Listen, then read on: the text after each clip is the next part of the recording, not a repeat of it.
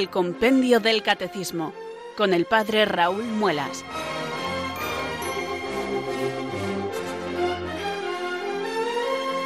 Muy buenas tardes queridos oyentes de Radio María, son las 4, las 3 en Canarias. Aquí comienza una nueva edición del programa El Compendio del Catecismo de la Iglesia Católica. Reciban desde Talavera de la Reina un saludo muy cordial del Padre Raúl Muelas, que un día más les habla desde estos micrófonos de Radio María, la radio de la Virgen, la fuerza de la esperanza. Sed todos bienvenidos.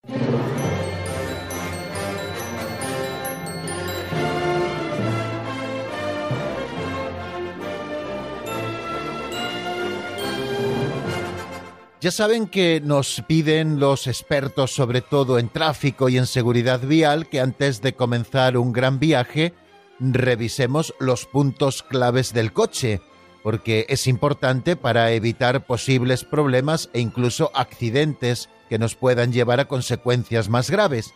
Bueno, pues eso es lo que hacemos también al comenzar nuestro programa del Compendio del Catecismo todas las tardes revisar los puntos claves. En primer lugar, el compendio del catecismo, ¿dónde está? Pues lo tengo en mi mano izquierda y abierto además por la página 125. Vamos a repasar el último número de la página 124, vamos a repasar también el primer número de la página 125 y seguiremos avanzando en el estudio de la doctrina en el número 355 y 356. Ahí en esas dos páginas, la 124 y la 125 de nuestro libro de texto, se encuentran.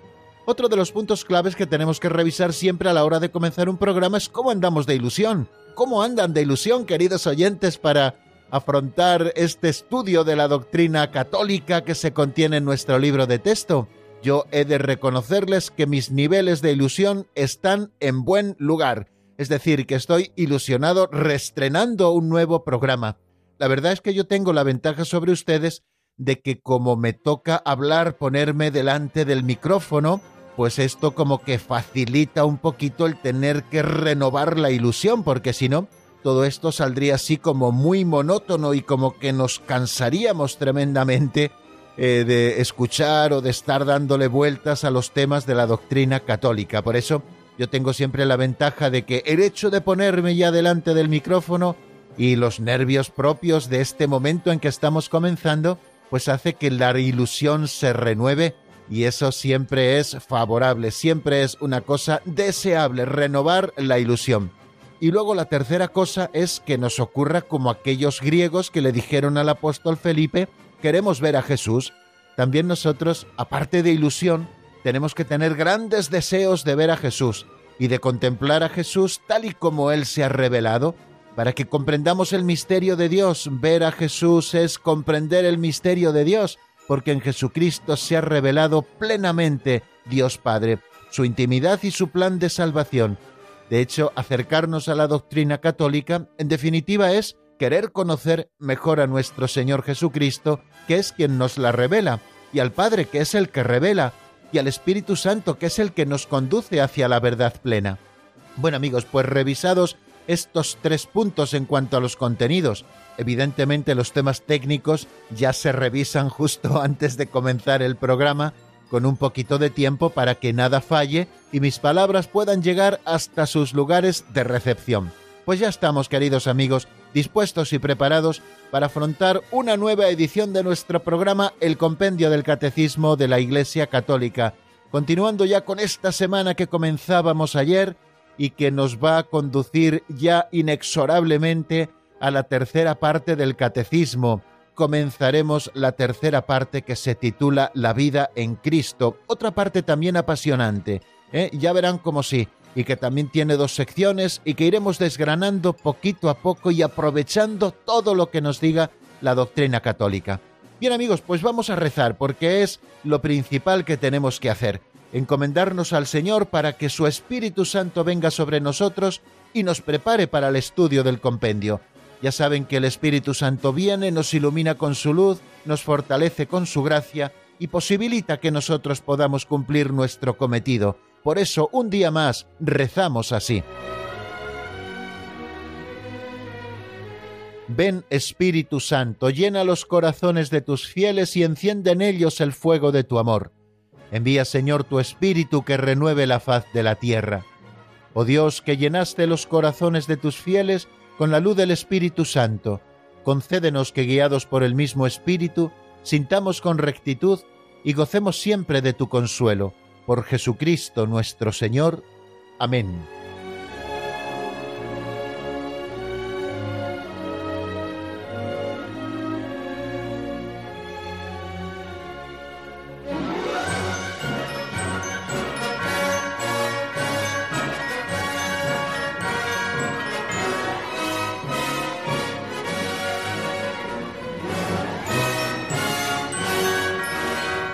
Otro subsidio que nunca se nos olvida, queridos oyentes, a la hora de comenzar nuestro programa, es un librito auxiliar que utilizamos todas las tardes, un librito que se titula Pinceladas de Sabiduría y que, como bien saben, sobre todo los oyentes habituales del programa, nos regaló don Justo López Melús hace algo así como 30 años.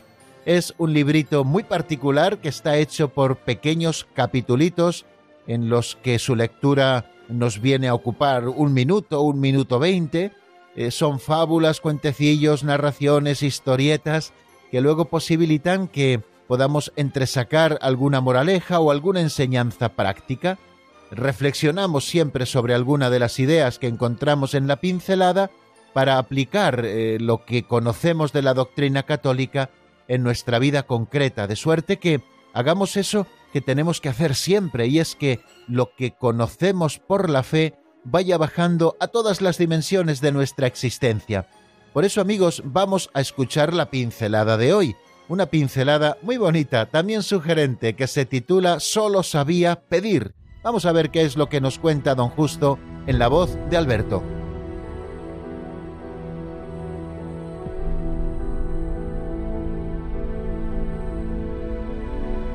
Solo sabía pedir.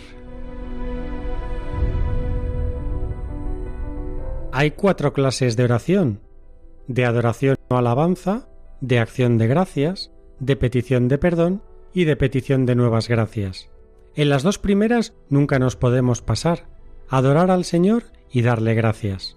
En cuanto a la tercera, somos pecadores y debemos pedir perdón, pero no podríamos caer en cierto masoquismo, como si no creyéramos del todo en el perdón del Señor. También en la cuarta nos podemos pasar. Somos pobres, pero no podemos limitar la oración a pedir y pedir. Los vecinos del místico musulmán Farid le pidieron que acudiera al emperador Akbar para pedirle que favoreciera a la aldea. Fue, pero no le dejaron pasar porque estaba haciendo sus oraciones. Cuando salió le dijo Farid ¿Qué pedías en tu oración? Le pedí a Dios riqueza, suerte y larga vida. Farid salió molesto y comentó Vengo a ver a un emperador y me encuentro con un mendigo que solo sabe pedir.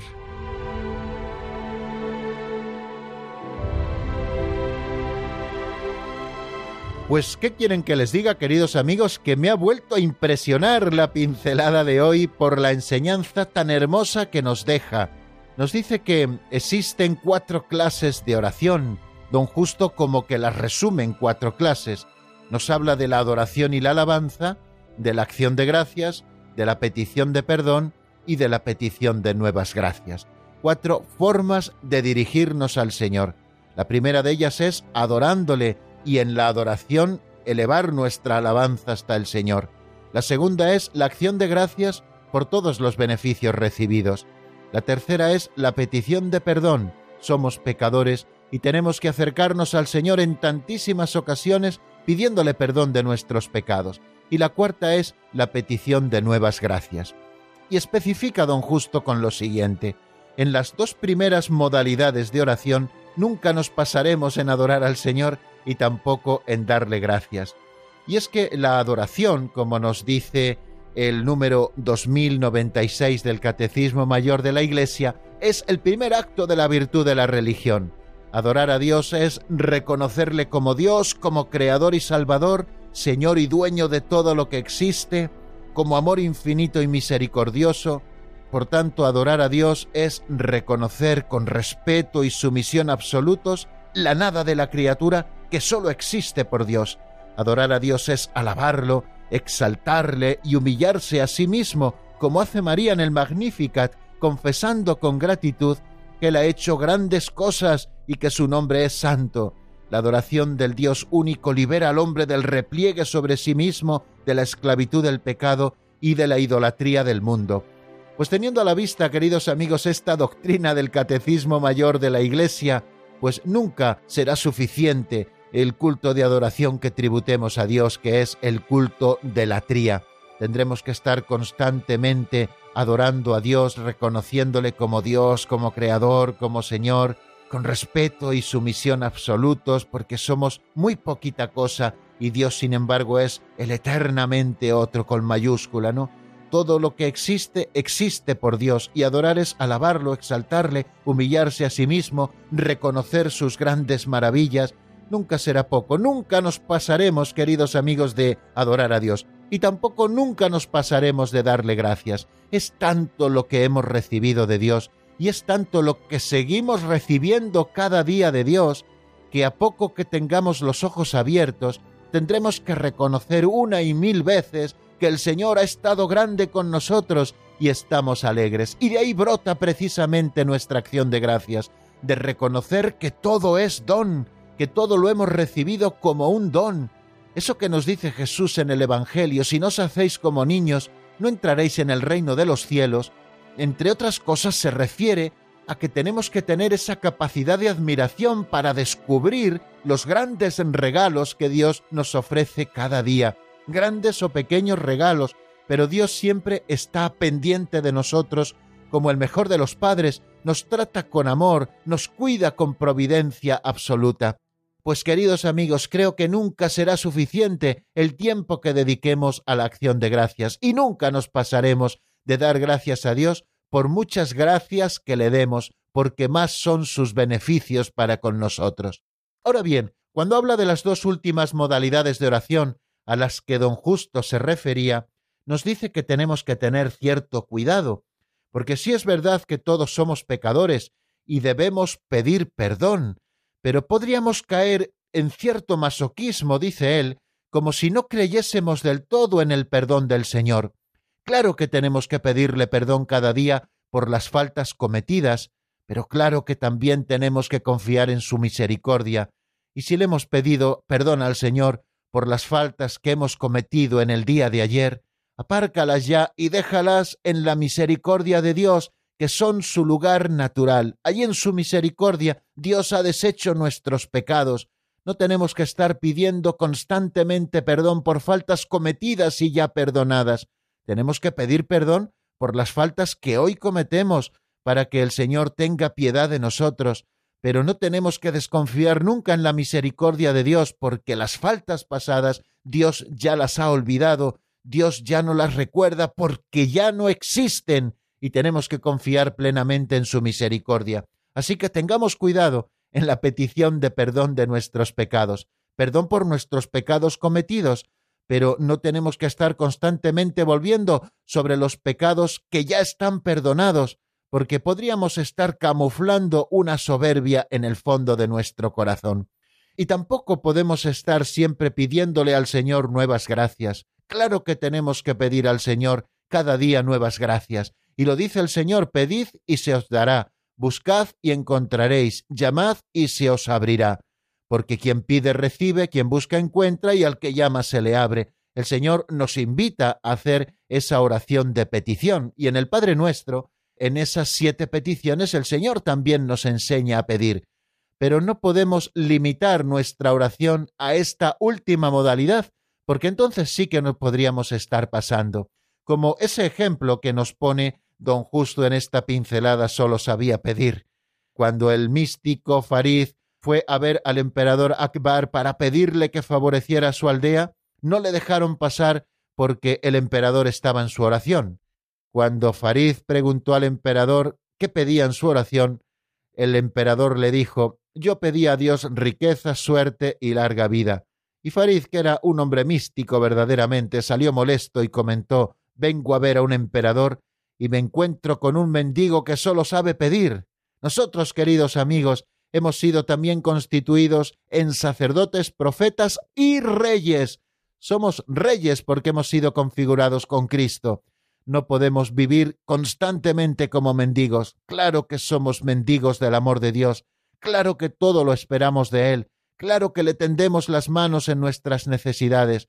Pero no podemos hacer que nuestra oración sea siempre y solo oración de petición.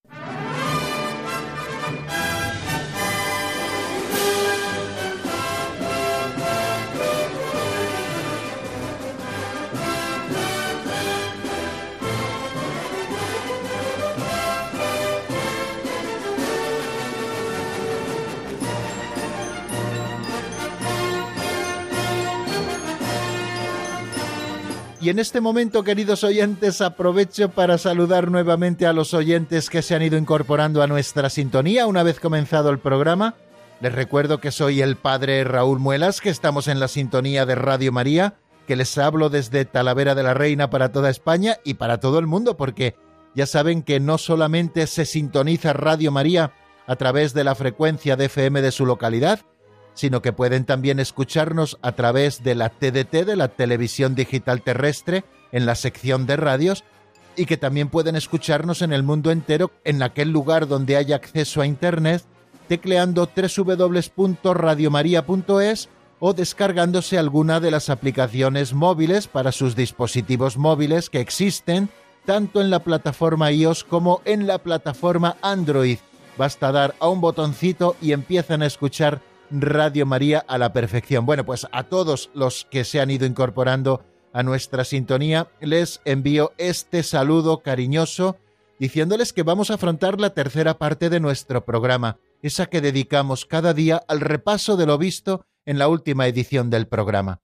Ayer estuvimos viendo dos números, el 353, que se pregunta sobre la piedad popular, y las formas de piedad popular que acompañan la vida sacramental de la Iglesia, y luego dimos el salto hacia ese nuevo epígrafe que aparece en el capítulo cuarto de la sección segunda de la segunda parte del Catecismo, que nos habla de las exequias cristianas, las exequias cristianas que son ese ritual con el que la Iglesia despide a los bautizados que han muerto en el Señor.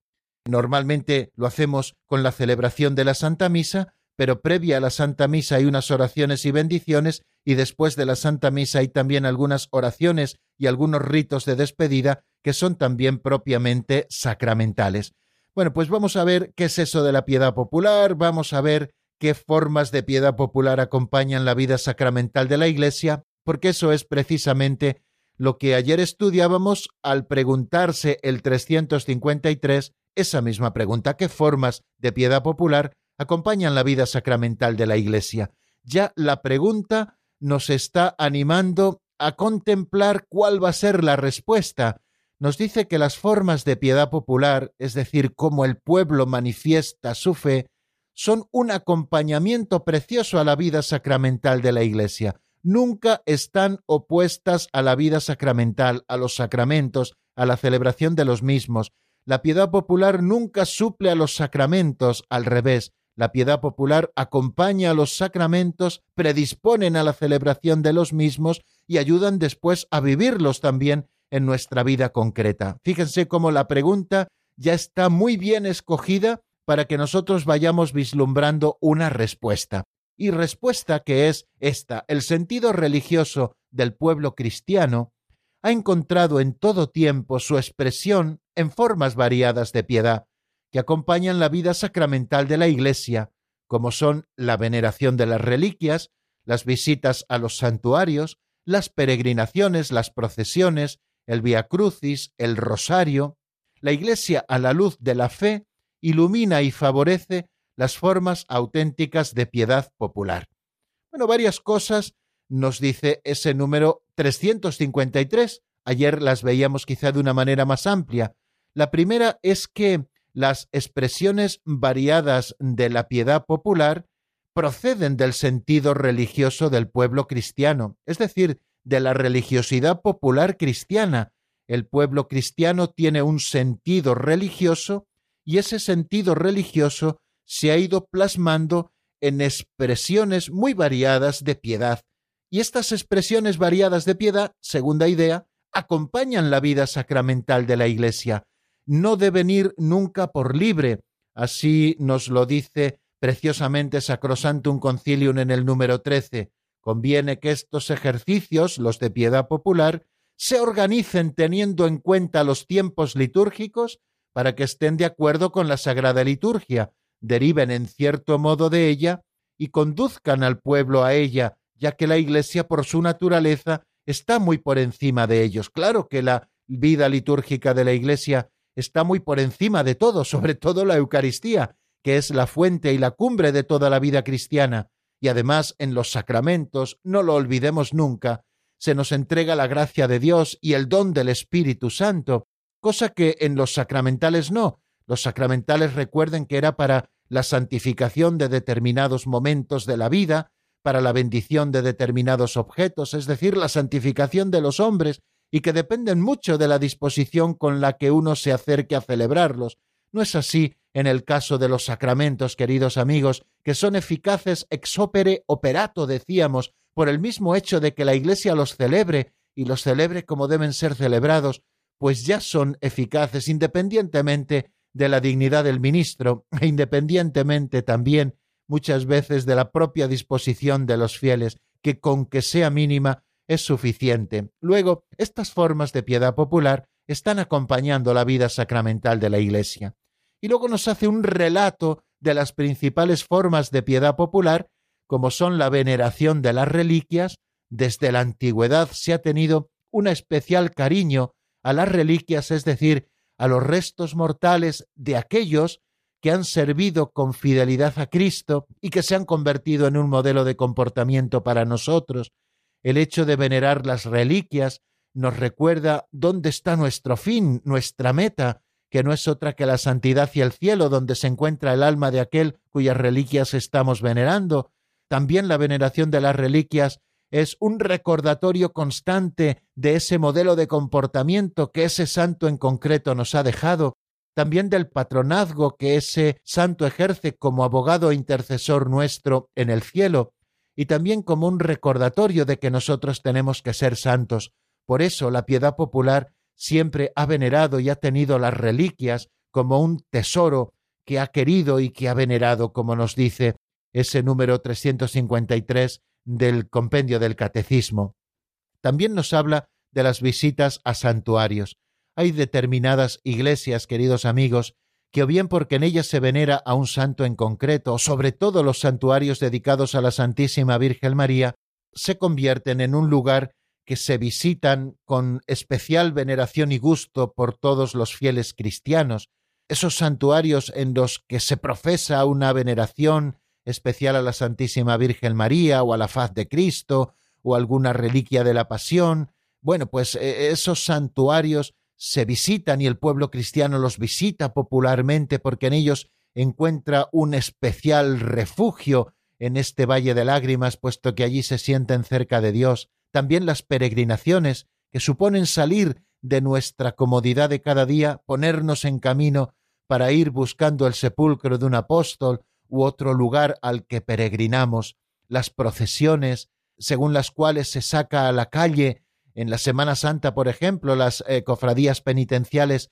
sacan diversas escenas de la pasión y animan a todos a dar culto a ese misterio de la pasión, o también las cofradías de gloria que sacan la imagen de un santo de la Santísima Virgen María, o las procesiones eucarísticas.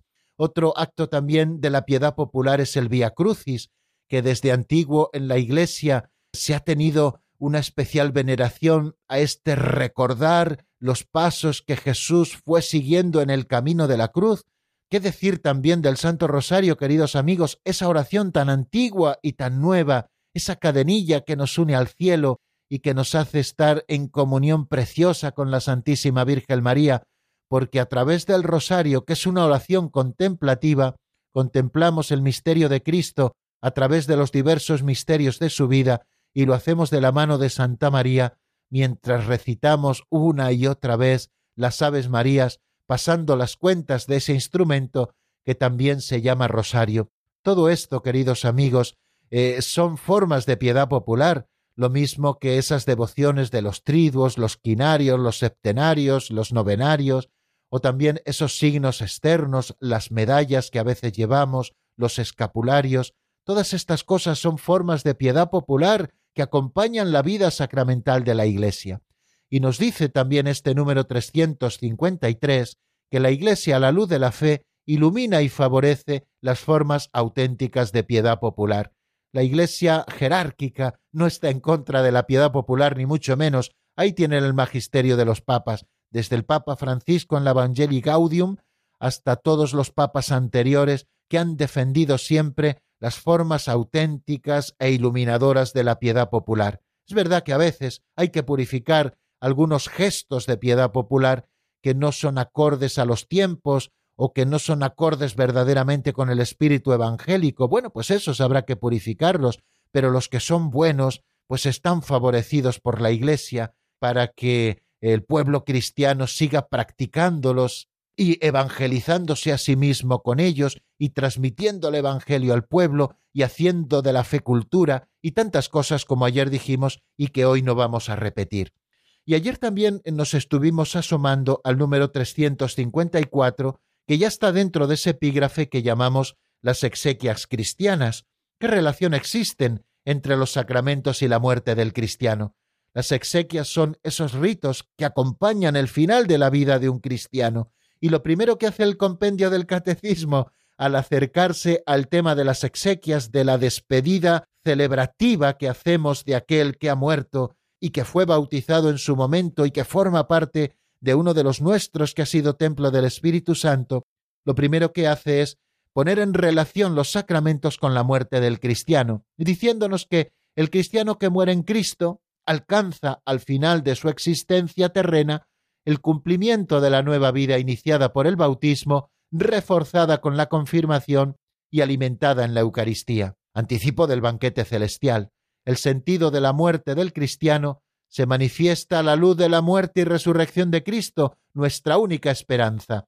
El cristiano que muere en Cristo Jesús va a vivir con el Señor. Pues qué bonito número, eh, si ustedes lo leen despacito, meditándolo, saboreando cada una de sus palabras, pues les hará mucho bien, porque fijaros, la vida sacramental nos ha introducido en una nueva vida, la nueva vida en Cristo, esa que se inicia en el bautismo, que se refuerza con la confirmación y que se alimenta en la Eucaristía, que es anticipo del banquete celestial. Pues bien, el cristiano que así vive y muere en Cristo, alcanza al final de su existencia el cumplimiento de esa nueva vida que ya venía viviendo en arras por los sacramentos de la iniciación cristiana. Por lo tanto, el sentido de la muerte del cristiano se manifiesta a la luz de la muerte y resurrección de Cristo, que es lo que celebramos en los sacramentos y en la liturgia de la Iglesia. Cristo, nuestra única esperanza, ha muerto y ha resucitado y nos ha incorporado a su muerte y también a su resurrección. Por tanto, decimos que el cristiano que muere en Cristo Jesús va a vivir con el Señor. Pues hasta aquí, queridos amigos, el resumen de lo que vimos en nuestro último programa. Les recuerdo que vamos a hacer una pausa para el descanso en la palabra y lo vamos a hacer con una canción titulada Plegaria por la Paz, que es de Carmen Rosa y que está sacada del álbum Solo por estar contigo. La escuchamos y enseguida estamos nuevamente juntos.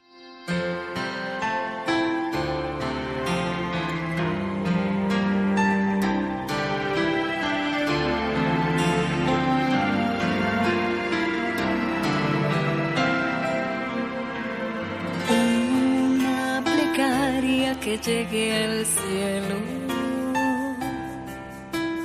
aquellos que no ven lo que está frente a sus ojos. Una plegaria que llegue al cielo por aquellos que te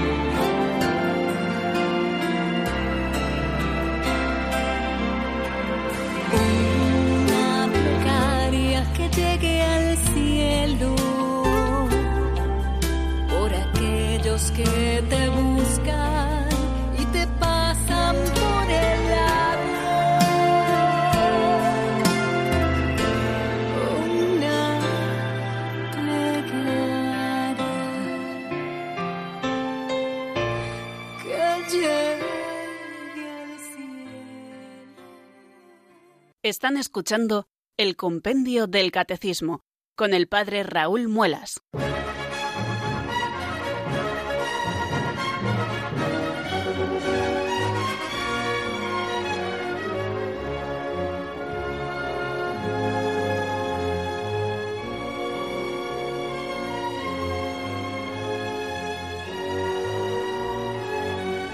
Continuamos, queridos amigos, en la sintonía de Radio María y vamos a abordar el avance de doctrina que cada día también tenemos aquí en el compendio del Catecismo.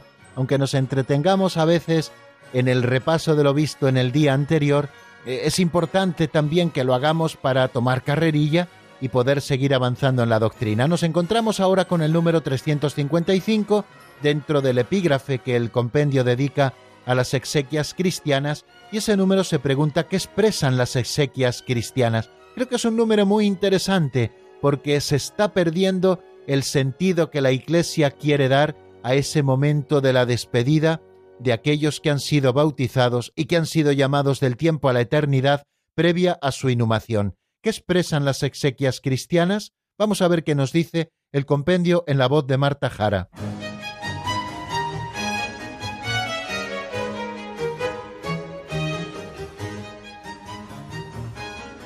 Número 355. ¿Qué expresan las exequias? Las exequias, aunque se celebren según diferentes ritos, respondiendo a las situaciones y a las tradiciones de cada región, expresan el carácter pascual de la muerte cristiana en la esperanza de la resurrección y el sentido de la comunión con el difunto, particularmente mediante la oración por la purificación de su alma.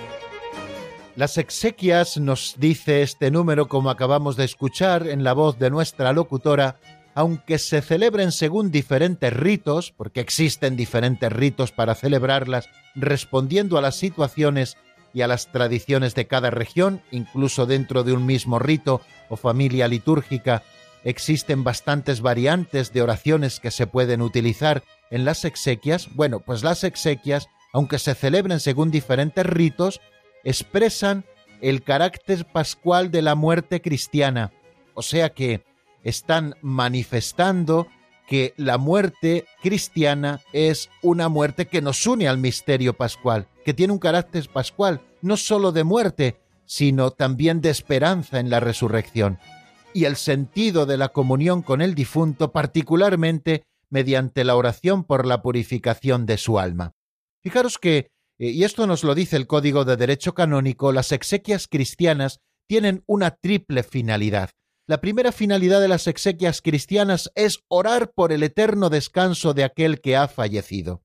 Es decir, ofrecemos el santo sacrificio por la salvación del alma de aquel que acaba de fallecer y cuyos restos mortales todavía están delante de nosotros.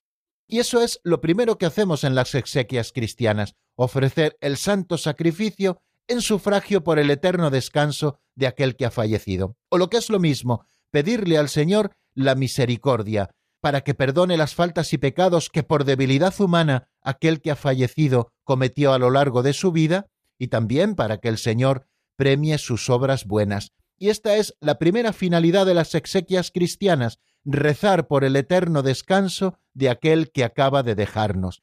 Bueno, pues esa es la primera finalidad de las exequias cristianas. La segunda finalidad es la de acompañar a una familia que sufre en la pérdida de su ser querido.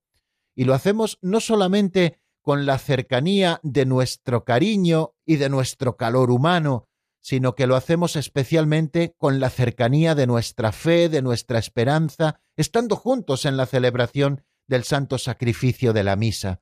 Quiere decir que cuando nosotros vamos a un funeral, a las exequias cristianas de alguien que ha fallecido, no solo estamos rezando y debemos rezar por el eterno descanso de ese que ha muerto, para que el Señor perdone sus faltas principalmente, sino que también estamos acompañando a una familia que sufre una familia que también la sentimos nuestra y que la queremos y con la que también queremos ejercitar la caridad. Y la mejor manera de ejercitar la caridad es uniéndonos a su sentimiento de pesar, llorando con ellos, estando cerca, rezando por el eterno descanso de su ser querido, porque de esa manera nos estamos uniendo a ellos en esa oración por el eterno descanso de aquel que ya no está con nosotros porque acaba de dejarnos.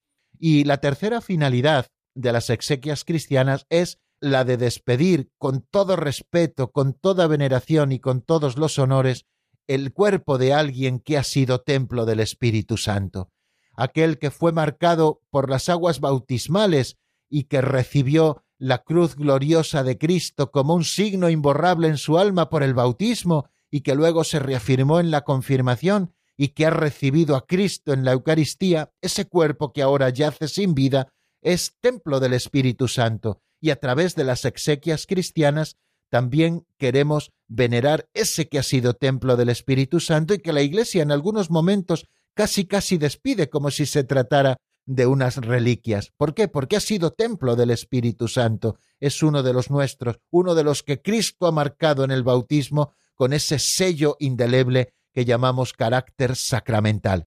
Por eso en las exequias cristianas asperjamos con agua bendita el cuerpo de aquel que ha fallecido, o también le perfumamos con el incienso en un momento determinado de la celebración, o también ocupa el lugar central en la celebración eucarística, o también a veces hay flores sobre su féretro. Todo esto nos está indicando que en esa caja yace difunto el cuerpo de uno que fue bautizado y que recibió la comunión y que vivió la vida de la gracia y que por lo tanto fue templo del Espíritu Santo. Tenemos, queridos amigos, que estar muy pendientes y también sobre todo los sacerdotes, custodios de la liturgia, de que nuestras liturgias exequiales no se conviertan en panegíricos de aquel que ha fallecido, ni se conviertan tampoco en intervenciones de personas que le han conocido y quieren decir que a partir de ahora Él seguirá viviendo en nuestro corazón. La esperanza cristiana es mucho más grande que todo eso, queridos amigos, y la liturgia de la Iglesia expresa mucho más que sentimientos, puros sentimientos. La liturgia de la Iglesia está expresando la esperanza de la resurrección, por ese carácter pascual que tiene la muerte del cristiano. No limitemos nuestra liturgia, queridos amigos, a unas intervenciones más o menos afectivas o más o menos sentidas, pero que en definitiva no están expresando el verdadero sentido cristiano que tiene la muerte y que se expresa de una manera viva en la fe de la Iglesia cuando ésta está celebrando las exequias cristianas. Tenemos que recuperar el sentido primigenio de las exequias cristianas y desechar otras costumbres espurias que se han ido metiendo en nuestras iglesias y que a veces están trayendo también muchos problemas a muchos sacerdotes porque quieren hablar, porque quieren decir, y las exequias está para rezar, no para hablar. Luego habrá otros momentos en que uno se pueda dirigir a aquellos que les acompañan para darle las gracias por haberles acompañado a la familia en ese momento, por sentir la cercanía de tantos como están presentes, etcétera, etcétera. Pero recuperemos el sentido primigenio de las exequias cristianas, tal y como lo expresa ese número 355 y tal y como aparece también en los textos del derecho canónico y en los textos también del ritual de las exequias. Las exequias expresan el carácter pascual de la muerte cristiana en la esperanza de la resurrección y también el sentido de la comunión con el difunto, particularmente mediante la oración por la purificación de su alma. No olvidemos nunca esto.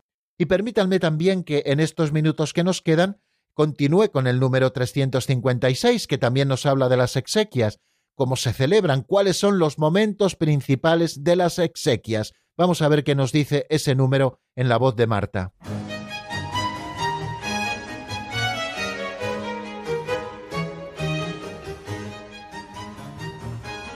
Número 356. ¿Cuáles son los momentos principales de las exequias? De ordinario, las exequias comprenden cuatro momentos principales. La acogida de los restos mortales del difunto por parte de la comunidad, con palabras de consuelo y esperanza para sus familiares, la liturgia de la palabra, el sacrificio eucarístico y el adiós con el que se encomienda el alma del difunto a Dios, fuente de vida eterna, mientras su cuerpo es sepultado en la esperanza de la resurrección.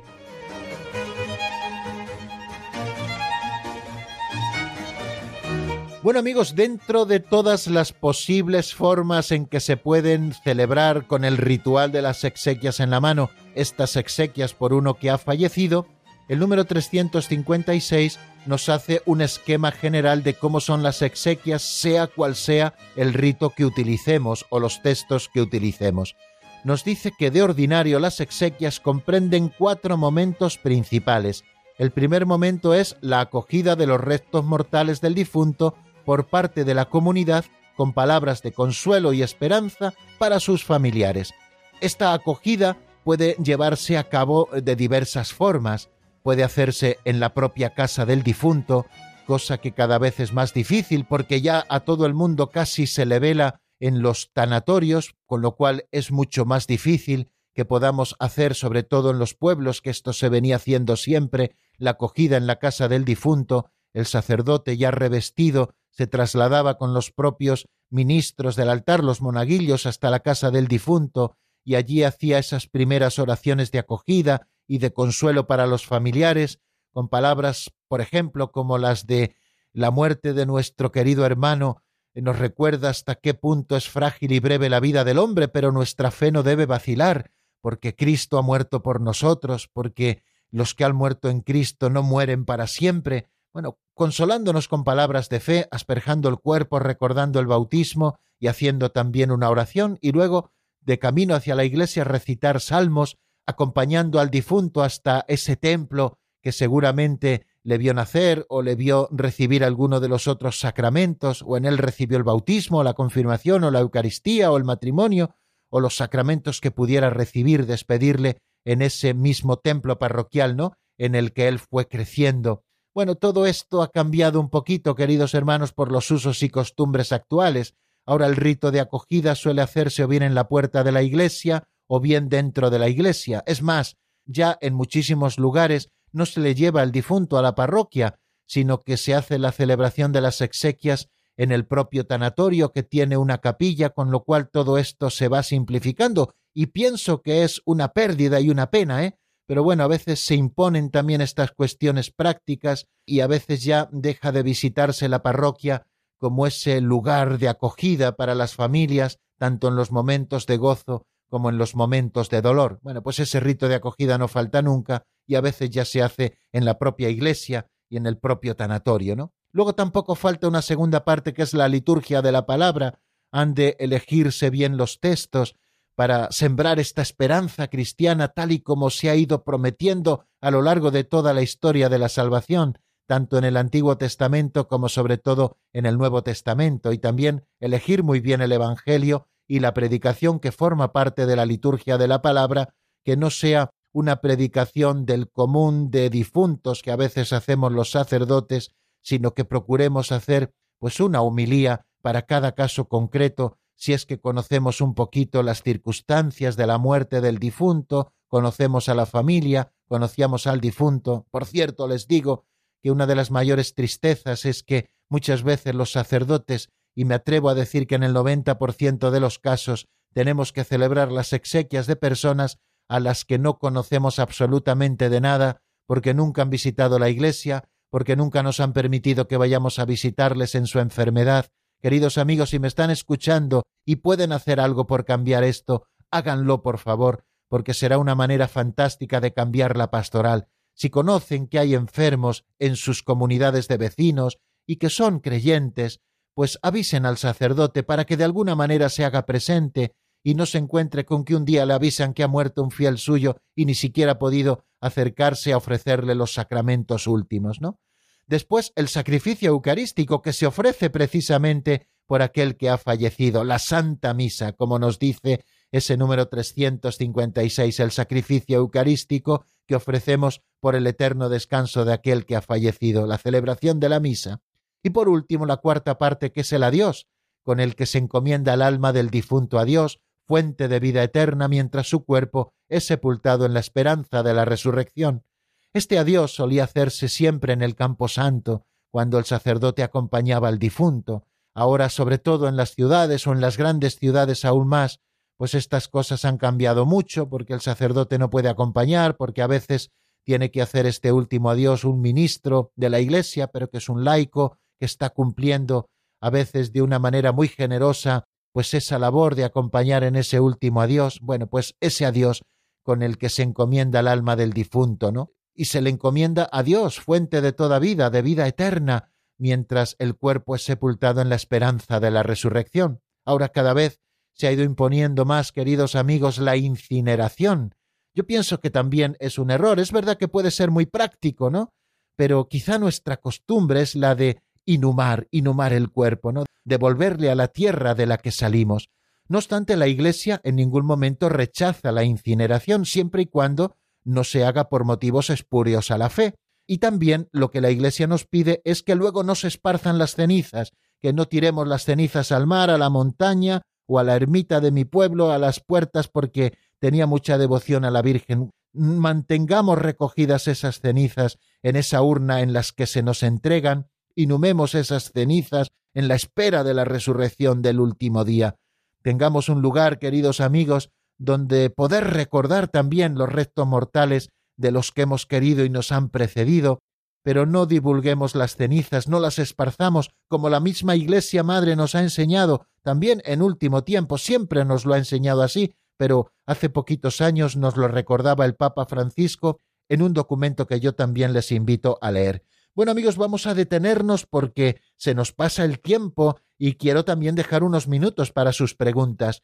Eh, pueden marcar el teléfono 910059419 y hacerlo mientras escuchamos al menos unos compases de una canción de la hermana Lucy titulada Me habló al corazón. Está sacada del álbum Eres mi dueño. La escuchamos y enseguida estamos nuevamente juntos en el 910059419.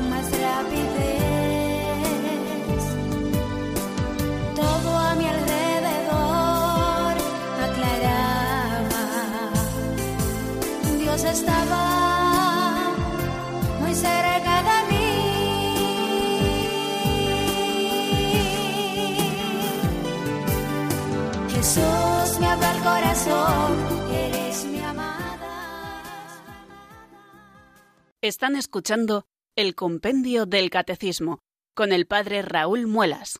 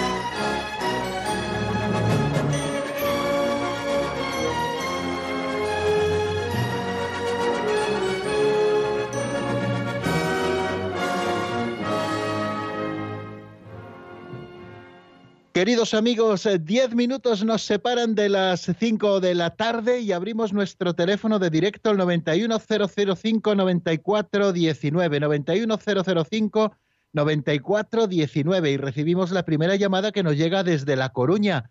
Buenas tardes, María Teresa, bienvenida. Hola, buenas tardes. Eh, yo quería hacer una pregunta sobre un tema que no es el de hoy, que es el de hace unos dos días es sobre el sacramental del agua bendita. Quería saber qué hay de cierto en que el agua bendita elimina los pecados veniales. Gracias. Muy bien, muchísimas gracias por su pregunta. Efectivamente,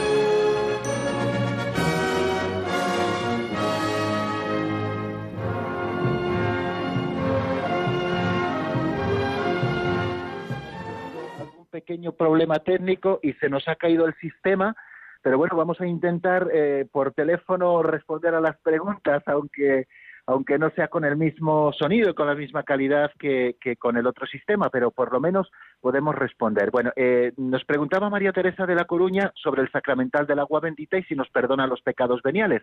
No sé hasta qué momento nos han escuchado, pero bueno, decirles que efectivamente el sacramental del agua bendita, recibido con devoción y haciendo con, él, con ella, con el agua bendita, la señal de la cruz, también nos perdona los pecados veniales. Eh, hay diversos modos como se nos perdonan los pecados veniales con el sacramento de la penitencia, por supuesto, eh, con el agua bendita, con la bendición del obispo, diversos modos de perdón de los pecados veniales y el sacramental del agua bendita es uno de ellos. Vamos a dar paso a otra llamada que nos llega desde Madrid. Ana María, buenas tardes y bienvenida. Buenas tardes a todos, en especial para Radio María y para usted, Padre. Pues mire, yo lo que quería preguntar es lo siguiente. Yo no vamos, pude eh, oír lo de los sacramentales, pero en un repaso me pareció oír que también los laicos podíamos hacer como éramos por haber sido consagrados a través del bautismo algún sacramental, como era por ejemplo la bendición de ciertos objetos o por ejemplo la bendición de nuestros trabajos. Entonces, por ejemplo, le parecerá una cosa un poco absurda, pero el día de San Antón pues se bendicen los animales y, entonces los que tenemos, bueno, pues un animalito que queremos, porque los perros son cariñosos y todo eso, puede uno bendecir su, su, su animalito, puede uno bendecir su trabajo o consagrar su trabajo, por ejemplo. Y, y, bueno, eso es lo que lo que lo que quería saber y si eso pues lo podíamos hacer uno personalmente o su casa o bendecir su coche y sin tener que, por ejemplo, tener que decirle a lo mejor a un sacerdote, pues no, pues el que lo conozca o tenga un pariente sacerdote, pues lo puede hacer, pero a lo mejor no todos tenemos esa suerte. Entonces es lo que quería preguntar. Muy bien, pues muchísimas gracias Ana María por su pregunta. Eh, mire, comentarle que efectivamente eh, los laicos también pueden eh, hacer bendiciones, no solo pueden, sino que deben hacerlas. La bendición de la mesa, y luego en el ritual de, en el ritual de las bendiciones que se llama bendicional que es un libro litúrgico de la Iglesia por ejemplo mientras usted hablaba yo buscaba aquí bendición de los animales por ejemplo no y entonces en un momento dado dice si el ministro es laico saluda a los presentes diciendo proclamemos la grandeza del Señor nuestro Dios, que todo lo hizo con sabiduría. Es verdad que algunas oraciones cambian si las preside un sacerdote, o sea, un ministro sagrado, o si las preside un laico, ¿no? Cambian algunas oraciones, ¿no? Y es cierto que eh, tenemos que buscar también, mm, sobre todo para aquellas cosas de cierta importancia en nuestra vida, pues y por esa vinculación entre el ministerio sagrado y el sacerdocio real de los fieles, pues buscar también eh, que sea un, ministro sagrado que presida nuestras bendiciones. Pero los laicos también deben hacerlas y pueden hacerlas, ¿no? Eh, pues a la hora de, se adquiere un coche o usted misma nos decía eh, en una familia no bueno pues es bueno pues acercarlo a la parroquia o si se tiene un sacerdote amigo pues que lo bendiga pues con la señal de la cruz que asperge también con el agua bendita el coche y tal buscando la protección del Señor y que ese objeto sirva siempre para el bien no pero si no hay posibilidad pues también eh, los propios laicos pueden hacer oraciones de bendición eh, pues para bendecir esos objetos, ¿no? Hay determinadas cosas en las que no puede intervenir un laico, incluso bendiciones en las que tiene que hacer un obispo. Esas bendiciones de las que hablábamos, eh, que dedican de manera perenne las cosas a Dios, como pueden ser los templos o los ornamentos sagrados o los vasos sagrados, pues sí deben hacerlos, o en el caso de los templos, la dedicación de los templos la debe hacer el obispo, o en el caso de los ornamentos o los vasos sagrados debe hacer un sacerdote, pero hay otras bendiciones comunes, la bendición del propio trabajo, eh, la bendición de, de, las cosas cotidianas, pues también los laicos no solo te pueden, sino que también deben hacerlo. Eh, es más, pues eh, si ustedes entran en Internet, pues también existe el bendicional, que es este ritual en PDF y que también les ayudará, queridos amigos, a poder eh, conocer esas oraciones que debe recitar el laico cuando es el que preside él, pues una bendición concreta. Bueno amigos, pues nos despedimos por hoy y lo hacemos hasta mañana si Dios quiere, que seguiremos bueno, repasando un poquito el tema de las exequias y también comenzaremos ya una nueva parte del catecismo, la tercera parte, eh, que es la vida en Cristo. Eh, nos esperan varias semanas en las que estaremos estudiando pues la nueva vida en Cristo, ¿no? Eh, primero, en primer lugar, pues estaremos viendo la dignidad de la persona, la libertad, la gracia, la ley, todas estas cosas introductorias y después estudiaremos uno por uno agrupados en dos capítulos, pues los diez mandamientos de la ley de Dios. La bendición de Dios Todopoderoso, Padre, Hijo y Espíritu Santo, descienda sobre vosotros y permanezca para siempre. Amén. Hasta mañana, si Dios quiere, amigos.